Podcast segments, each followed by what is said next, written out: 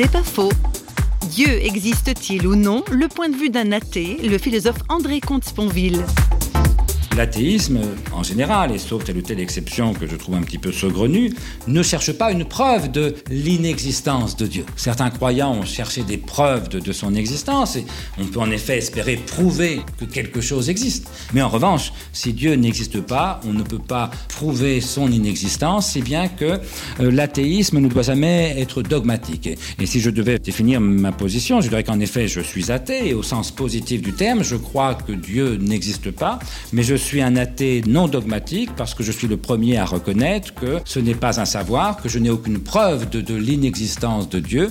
Simplement, il y a un certain nombre d'arguments qui me paraissent plus forts du côté de l'athéisme que du côté de la religion. C'est pas faux, vous a été proposé par parole.fm.